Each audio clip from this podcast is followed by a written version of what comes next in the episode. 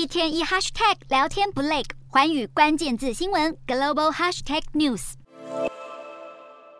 随着乌俄战争、通膨压力和央行升息的影响，二零二三年的全球经济可能会陷入低迷。国际货币基金总裁乔治·艾娃近日受访表示，全球有三分之一的经济体将进入衰退。乔治·艾娃指出，欧盟因为受到乌俄战争的影响，有一半的国家将会进入经济衰退，而中国成长放缓也将拖累其他国家。不过，乔治·艾娃认为，美国有机会避免衰退发生。原因是当地的劳动市场仍维持强健，但是这对美国整体的经济来说可能是个双面刃。国际货币基金去年四度下修二零二三年的全球 GDP 成长，并且在年末的一份报告中列出目前阻碍成长的三大事件，包括乌俄战争、物价危机和中国经济放缓。外界预期，国际货币基金在这个月更新经济预测时，势必会再进一步下修展望。